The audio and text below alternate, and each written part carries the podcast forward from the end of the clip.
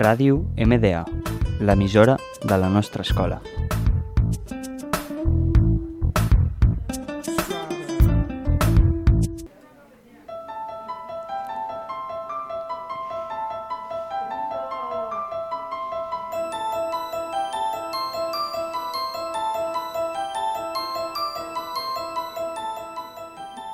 Hola, bienvenidos a Miedo en tus oídos, presentado por Adriano, Alicia y Pera. Hoy comenzaremos con el relato El cuadro.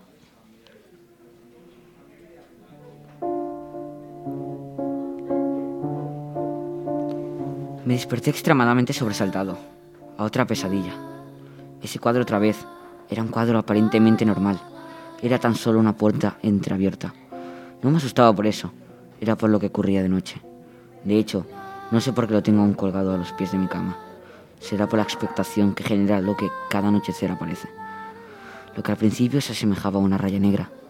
En un inicio pensé que era una cosa mía, porque por la mañana desaparecía. Pero a medida que pasaba el tiempo aparecieron cada noche otra, hasta llegar a cinco. Era una mano con dedos largos y puntiagudos.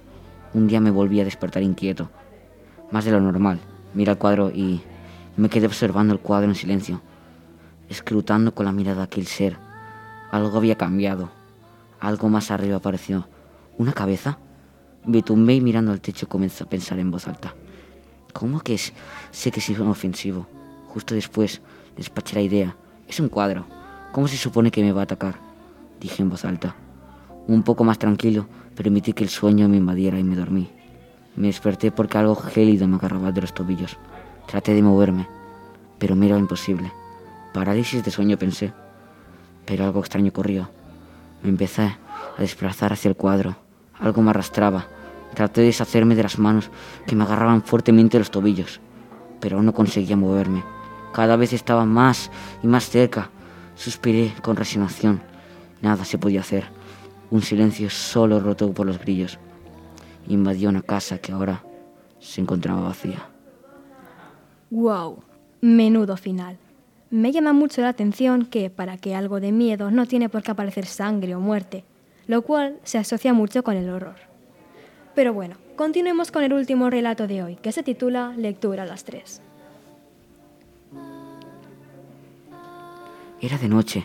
Me encontraba leyendo un libro. Muy interesante. Mis padres ya habían terminado de ver la serie. Estaban yendo a dormir. La puerta se abrió.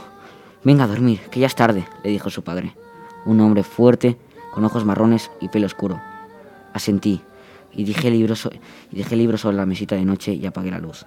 Buenas noches, le dije. Buenas noches, me contestó. Me acurruqué entre las sábanas y me dispuse a dormir.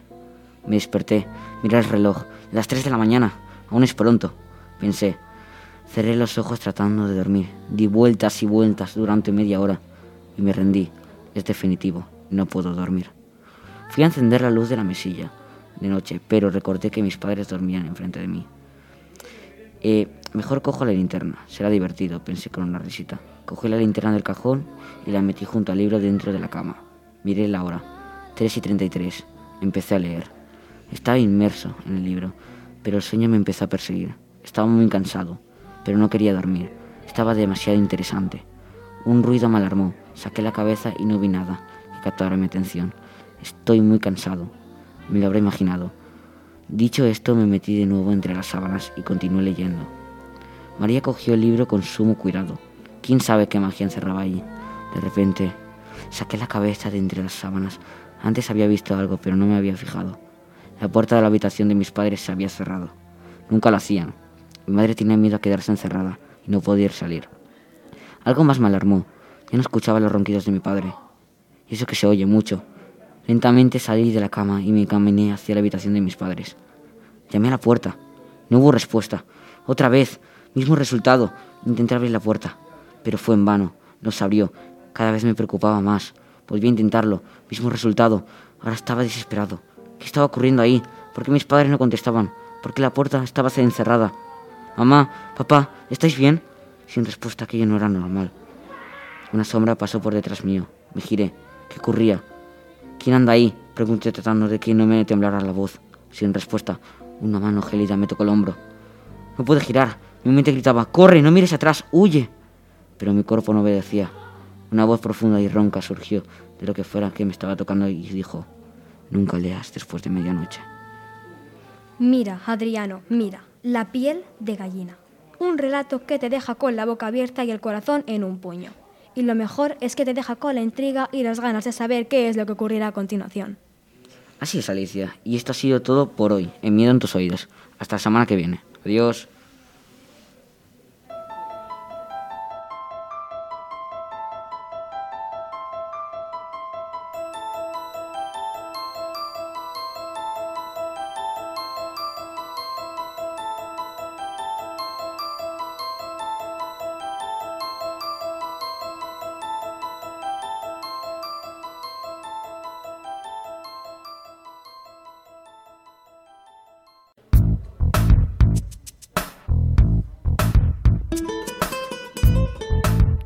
Ràdio MDA, l'emissora de la nostra escola.